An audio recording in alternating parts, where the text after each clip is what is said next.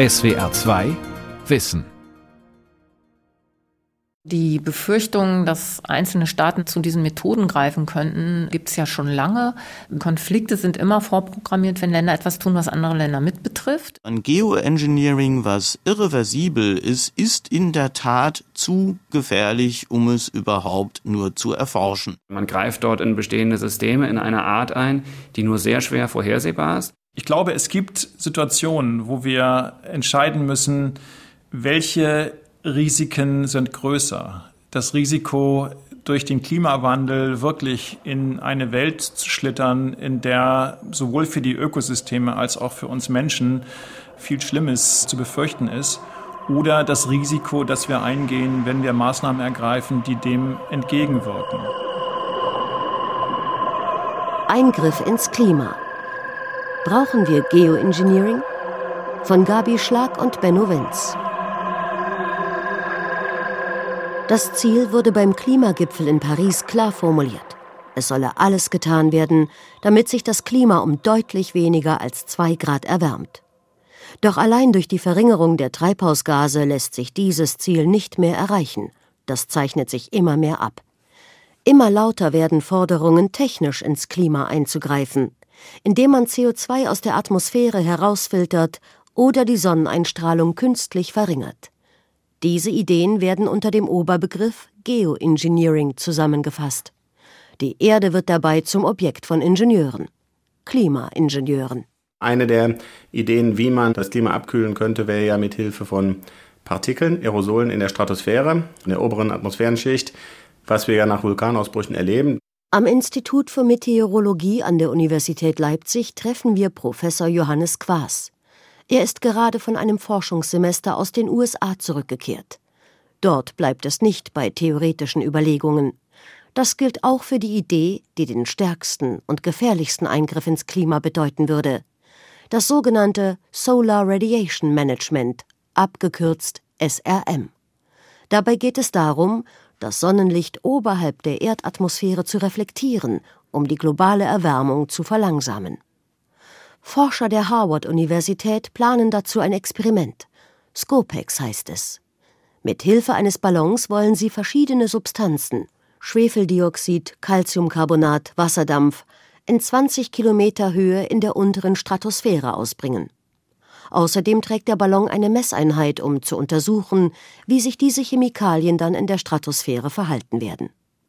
Das Harvard-Team gilt als wichtigster Entwickler dieser Technologie unter anderem wird das Projekt von Bill Gates mit sehr viel Geld unterstützt. Aber wenn man das macht, dann geschehen eben Prozesse in der Atmosphäre, die zum Teil fragwürdig sind. Meint dazu Johannes Quaas.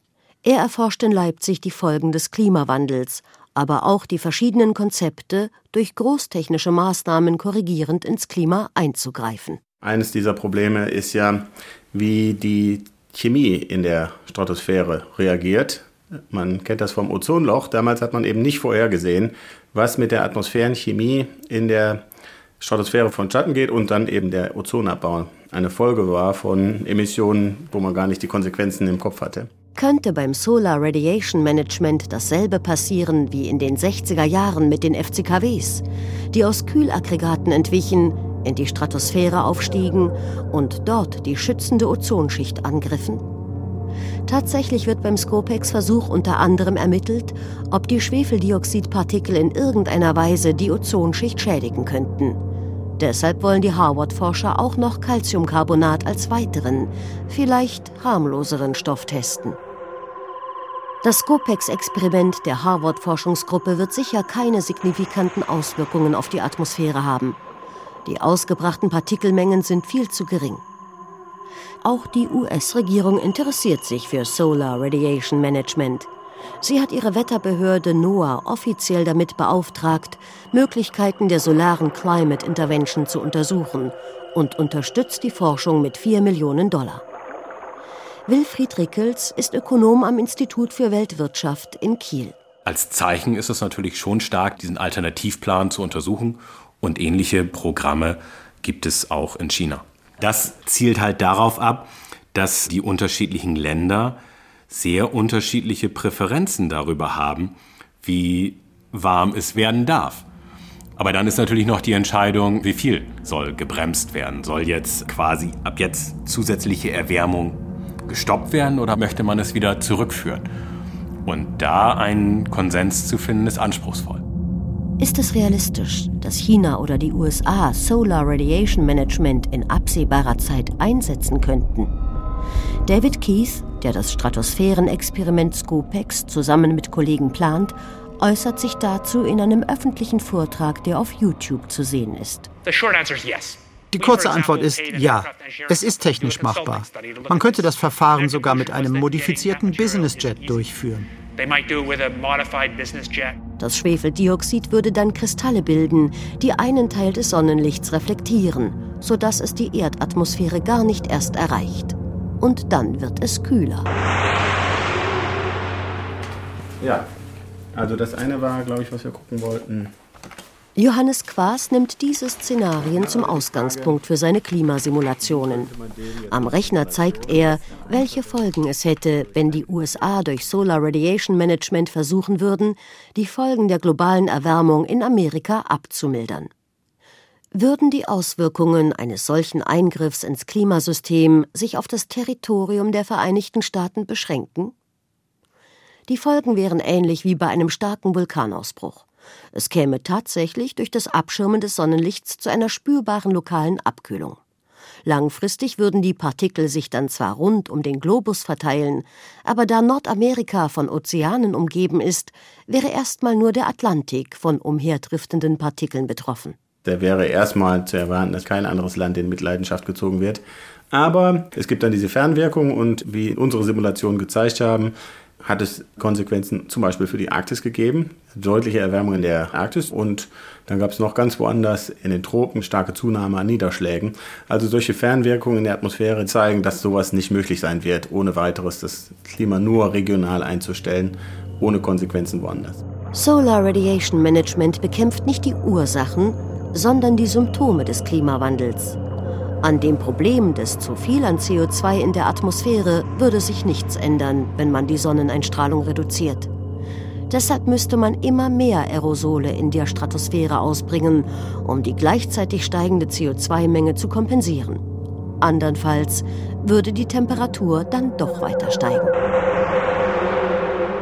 Allerdings würde die Methode sehr schnell wirken, sozusagen sofort.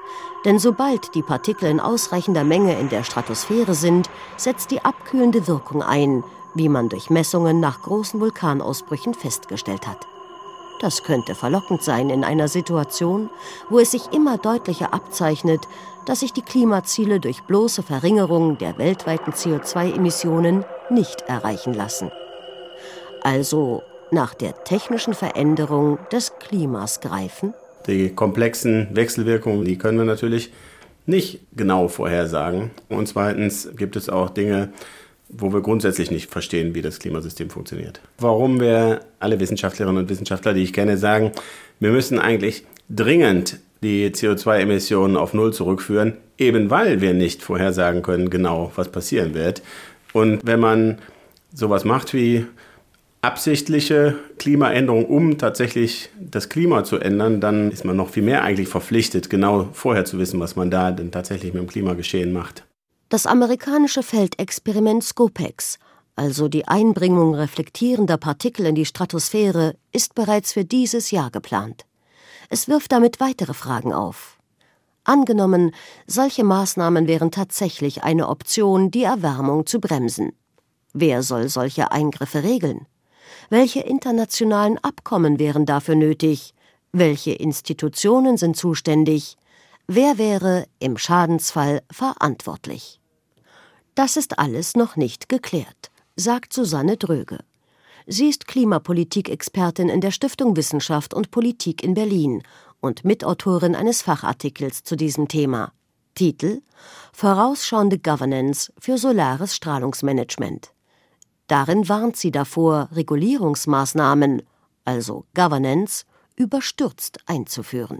Deswegen plädieren wir dafür, dass man Schritt für Schritt sich so eine Governance erarbeitet.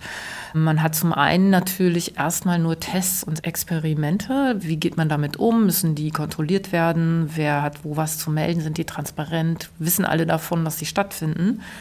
Und man würde dann so eine Governance entlang konkreter Maßnahmen oder Methoden entwickeln müssen. Was entwickeln wir für Regeln? Solange die Technik noch so unausgereift ist, sei es viel zu früh, jetzt schon die Regelungsmechanismen und Zuständigkeiten zu definieren, meint Dröge. Sie sieht aber auch, dass der Druck wächst. Der Handlungsdruck steigt deshalb, weil wir auch jetzt schon Effekte von der Erderwärmung sehen, die wir vor 10, 15 Jahren nur diskutiert haben. Besonders extreme Wetter, aber vor allen Dingen Arktis und Antarktis-Eisschmelze sind bedenkliche Entwicklungen, die auch so Kipppunkten im Erdsystem naheliegen. Und all das erhöht den Druck. Und das Pariser Abkommen ist eben ein Ausdruck einer Welt, die es vor vier Jahren noch gab. Multilaterales Interesse an einer solchen Klimaagenda. Und das alles steht momentan in Frage. Könnte es wirklich sein, dass ein Land, das schwer vom Klimawandel gebeutelt ist, versucht, lokal sein Klima mit solarer Strahlungsmodifikation zu verbessern? Die Kosten sind überschaubar, sagt Harvard-Wissenschaftler David Keith. Wir brauchen eine Million Tonnen Schwefel pro Jahr in der Stratosphäre. Das hört sich beängstigend an, aber es ist nicht viel verglichen mit den 50 Millionen Tonnen Schwefel, die wir jedes Jahr in die Atmosphäre blasen. Ein mittelgroßes Land könnte sich das leisten, sogar ein reiches Individuum. Sie könnten es tun, ohne sich groß abzusprechen. Der Meeresforscher Ulf Riebesell malt sich die Folgen aus. Wenn ich in einer Region etwas am Klima drehe, dann wird es mit Sicherheit auch andere Regionen betreffen. Wenn das ein Land einsetzen möchte, meinetwegen wie Indien, wo es immer heißer wird, was passiert, wenn die Nachbarländer, Pakistan, Bangladesch, dann plötzlich irgendwelche Naturkatastrophen haben, Dürren oder Überschwemmungen? Und die dann sagen werden, ihr Inder müsst dafür gerade stehen, dass wir jetzt diese Probleme haben wie lässt sich so etwas dann international lösen? Also das ist eine Riesenproblematik, in die man da hineinschlittert. Doch trotz dieser Risiken halten viele Experten es für möglich, dass es tatsächlich zu einem Einsatz von SRM kommen könnte. Susanne Dröge. In dem Fall haben wir ja vielleicht in den USA irgendwann mal ein Interesse, was zu unternehmen. In China, die haben alle große Flächen, die von Dürren oder Starkregen oder Extremwetter beeinflusst werden. Auch aus ökonomischer Sicht könnte es dazu kommen, dass eine riskante Technologie als letztes Mittel zum Einsatz kommt. Wilfried Rickels. Wenn ich immer über die möglichen Nebenwirkungen und gesamtwirtschaftlichen Kosten vom Strahlungsmanagement spreche, darf ich natürlich auch nicht verschweigen, dass mit zunehmendem Klimawandel auch immer weitere Nebenwirkungen, Effekte und gesamtwirtschaftliche Kosten verbunden sind. Und irgendwann kommt möglicherweise der Punkt, wo man sagt, okay, jetzt ist es mit dem Klimawandel aus Sicht eines Landes oder der Weltgemeinschaft sogar so schlimm, dass wir sagen, wir riskieren es. Und dass es dann eben auch ökonomisch rational wäre, das zu tun. Neben Solar Radiation Management gibt es eine zweite Art von Eingriffen ins Klima. Das Carbon Dioxide Removal, CDR, die Entnahme von CO2 aus der Atmosphäre. Die Idee ist, die Treibhausgase, die Kraftwerke und Autos emittieren, an anderer Stelle wieder zu entfernen. Fachleute sprechen deshalb auch von negativen Emissionen. Hier ist die Technik schon etwas weiter. Verschiedene Methoden sind bereits im Einsatz.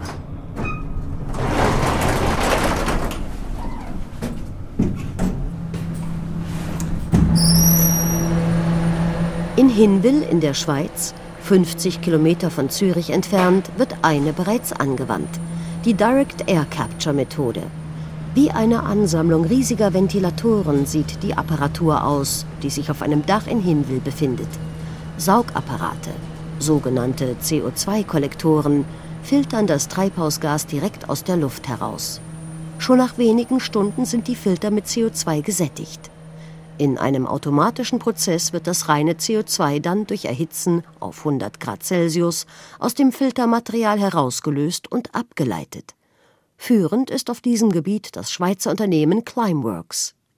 Der Ingenieur Jan Wurzbacher hat es mitbegründet. Ja, das war ursprünglich ein Forschungsprojekt an der ETH Zürich. Wir haben das Ganze dann aufgenommen, haben die Technologie weiterentwickelt oder eigentlich neu entwickelt und über die Jahre hat sich gezeigt, dass heute ein ganz wichtiges Geschäftsmodell für uns ist, CO2 aus der Luft dauerhaft zu entfernen und zu speichern, wie wir das heute in Island tun. In Island glauben die Schweizer Experten auch eine Lösung für die zentrale Frage gefunden zu haben. Wenn man das CO2 aus der Luft herausfiltert, wohin damit? Eine Möglichkeit wäre, es in den Untergrund zu leiten. Solche Experimente gab es schon, zum Beispiel in Ketzin bei Potsdam.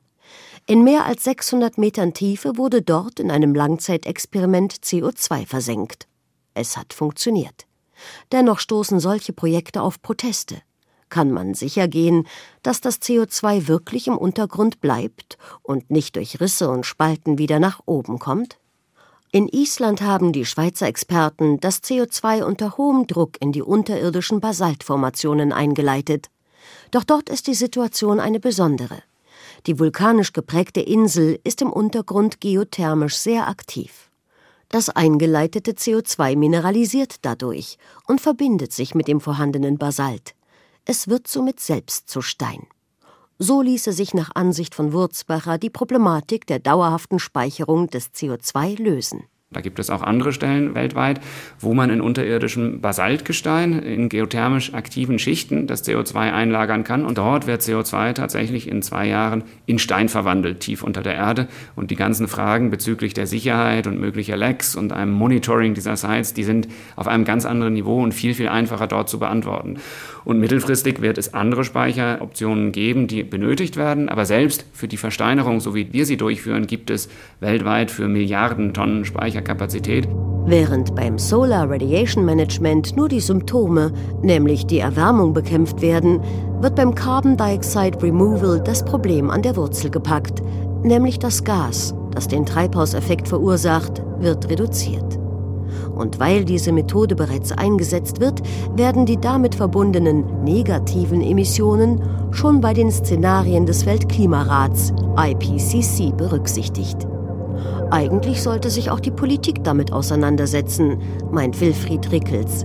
Er ist überzeugt, dass es unvermeidlich ist, CO2 technisch aus der Atmosphäre zu entfernen. Ohne die Entnahme von CO2 aus der Atmosphäre sind Klimaziele wie das 1,5 Grad Ziel nicht zu erreichen und das 2 Grad Ziel ist dann auch unwahrscheinlich.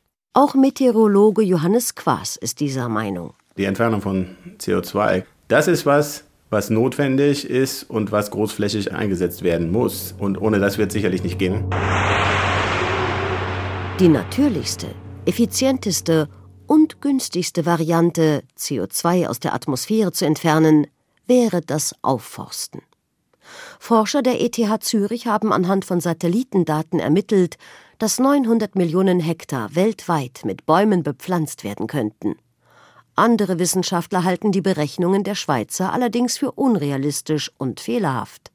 Es wurden Flächen als bepflanzbar ausgewiesen, die gar nicht zum Aufforsten geeignet seien. Dennoch, das Pflanzen von Bäumen im großen Stil wäre eine sinnvolle Maßnahme, um den Klimawandel abzubremsen.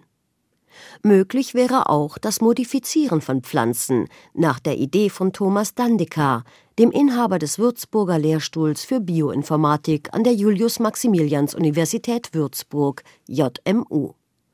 Er schlägt eine genetische Modifizierung der Rubisco vor, einer Weizensorte. Das Enzym, was in den Pflanzen das CO2 fixiert, ist ein sehr, sehr altes Enzym und in einer Zeit entstanden, wo es eben noch keinen Sauerstoff in der Atmosphäre gab und dadurch arbeitet das erstaunlich schlecht, denn jetzt gibt es ja viel Sauerstoff in der Atmosphäre. Und dann denkt man sich als Grundlagenforscher, hm, kann ich da irgendwas an der Struktur ändern, so dass es viel, viel besser funktionieren könnte. So untersuchte Thomas Dandeker in den vergangenen Monaten mit seinem Team, ob die Pflanzen genetisch so verändert werden können, dass sie imstande sind, mehr CO2 zu binden. Dabei kombinierten die Wissenschaftler zwei unterschiedliche Methoden, den Stoffwechsel der Pflanzenzelle zu modifizieren, so dass sie schließlich fünfmal mehr CO2 binden könnte als im Naturzustand. Bisher haben die Würzburger Forscher nur die Weizenpflanze untersucht, weil es in diesem Projekt zunächst um die genetische Veränderung einer Nutzpflanze ging.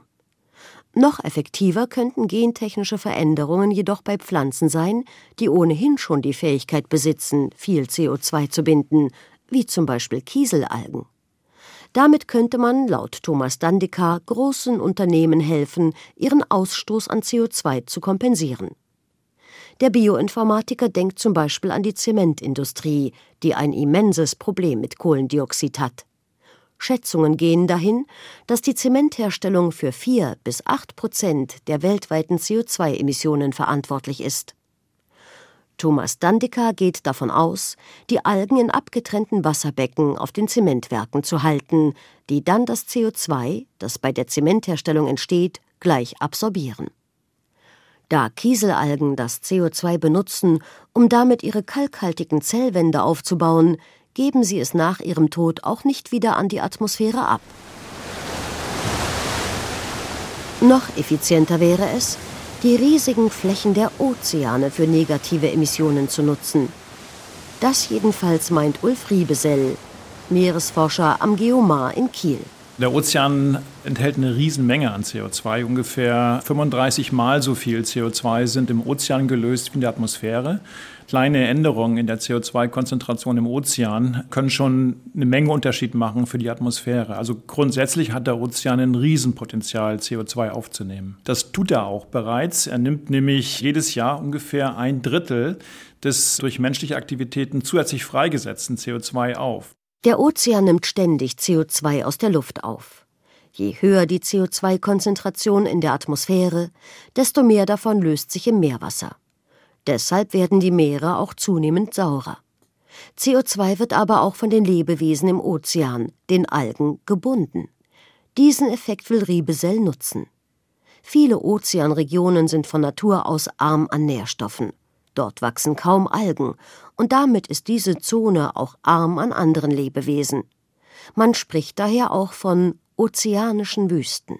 Die ozeanischen Wüsten sind deshalb so unproduktiv, weil sie halt die Nährstoffe aus der Tiefe nicht bekommen. Wenn man durch künstlichen Auftrieb diese Blockade im Austausch zwischen Oberflächenwasser und Tiefe durchbrechen würde, die Nährstoffe an die Oberfläche holt, dann könnten auch diese Regionen sehr produktiv werden. Wie das funktionieren könnte, erforschen Ulf Riebesell und sein Team gerade an der Küste vor Lima in Peru. Dort, im Bereich des Humboldt-Stroms, kommt kaltes, nährstoffreiches Wasser an die Oberfläche. Es fördert das Wachstum von Algen. Die Idee ist nun, einen Wasserauftrieb, wie er vor der peruanischen Küste auf natürlichem Weg passiert, auch anderswo auf technischem Wege einzuleiten und so das Algenwachstum zu fördern. Algen binden schließlich gewaltige Mengen an CO2. Das Problem bei dieser Methode liegt jedoch vor allem bei den kaum abschätzbaren Folgen für das Ökosystem Ozean, wenn man plötzlich ein dermaßen starkes Algenwachstum stimulieren würde. Vielleicht entwickeln sich giftige Algen. Deshalb ist auch die Idee, das Weltklima mit Hilfe von Algen zu schützen, sehr umstritten und wird von vielen Kritikern als gefährlich und unbeherrschbar abgelehnt. So gelten auch manche Verfahren des CDR, also der CO2-Entfernung aus der Atmosphäre, als viel zu gefährlich, um sie anzuwenden. Das reine Auffangen des Treibhausgases mit Filteranlagen gilt bisher als die beste und unbedenklichste Lösung, ist jedoch noch sehr teuer und wie die meisten der CDR-Verfahren sehr langwierig. Der vom Menschen verursachte Klimawandel führt gleichermaßen Macht und Ohnmacht des Menschen vor Augen. Der Mensch verändert das Klima. So oder so. Er hat es schon getan, wenn auch bisher schleichend und unbeabsichtigt. Geoengineering wäre eine bewusst herbeigeführte Reparatur des Klimas. Doch die Sorge ist groß, unumkehrbare Entwicklungen anzustoßen, die schwerwiegende Folgen für das Leben auf dem ganzen Planeten haben werden. Das ruft Gegner auf den Plan. 2018 erschien ein internationales Manifest mit dem Titel Hände weg von Mutter Erde, das rund 200 Nichtregierungsorganisationen unterzeichnet haben, darunter auch die Heinrich Böll Stiftung in Berlin. Linda Schneider ist dort Referentin für internationale Klimapolitik. Da sind über 200 internationale und regionale, nationale Organisationen drin, überwiegenderweise aus dem globalen Süden. Und die eben ein Verbot von Geoengineering und auch von Geoengineering-Forschung oder von Freilandexperimenten fordern. Und das ist für uns auf jeden Fall auch der Ort, wo zivilgesellschaftlicher Widerstand gegen diese Technologieentwicklung stattfinden.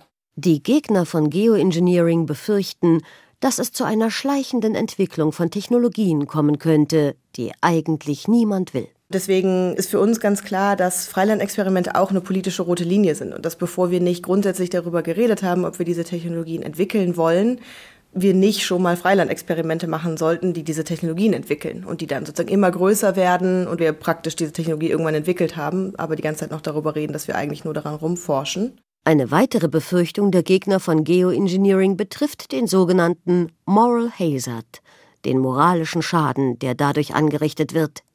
Indem man sich mit Technologien befasst, die versprechen, den Klimawandel noch in den Griff zu bekommen, lenkt man von der Dringlichkeit ab, unverzüglich und drastisch die CO2-Emissionen zu senken. Für die Gegner des Eingriffs ins Klima ist Geoengineering schlimmer als der Klimawandel selbst. Schon die Methode zu erforschen sei unethisch und gefährlich.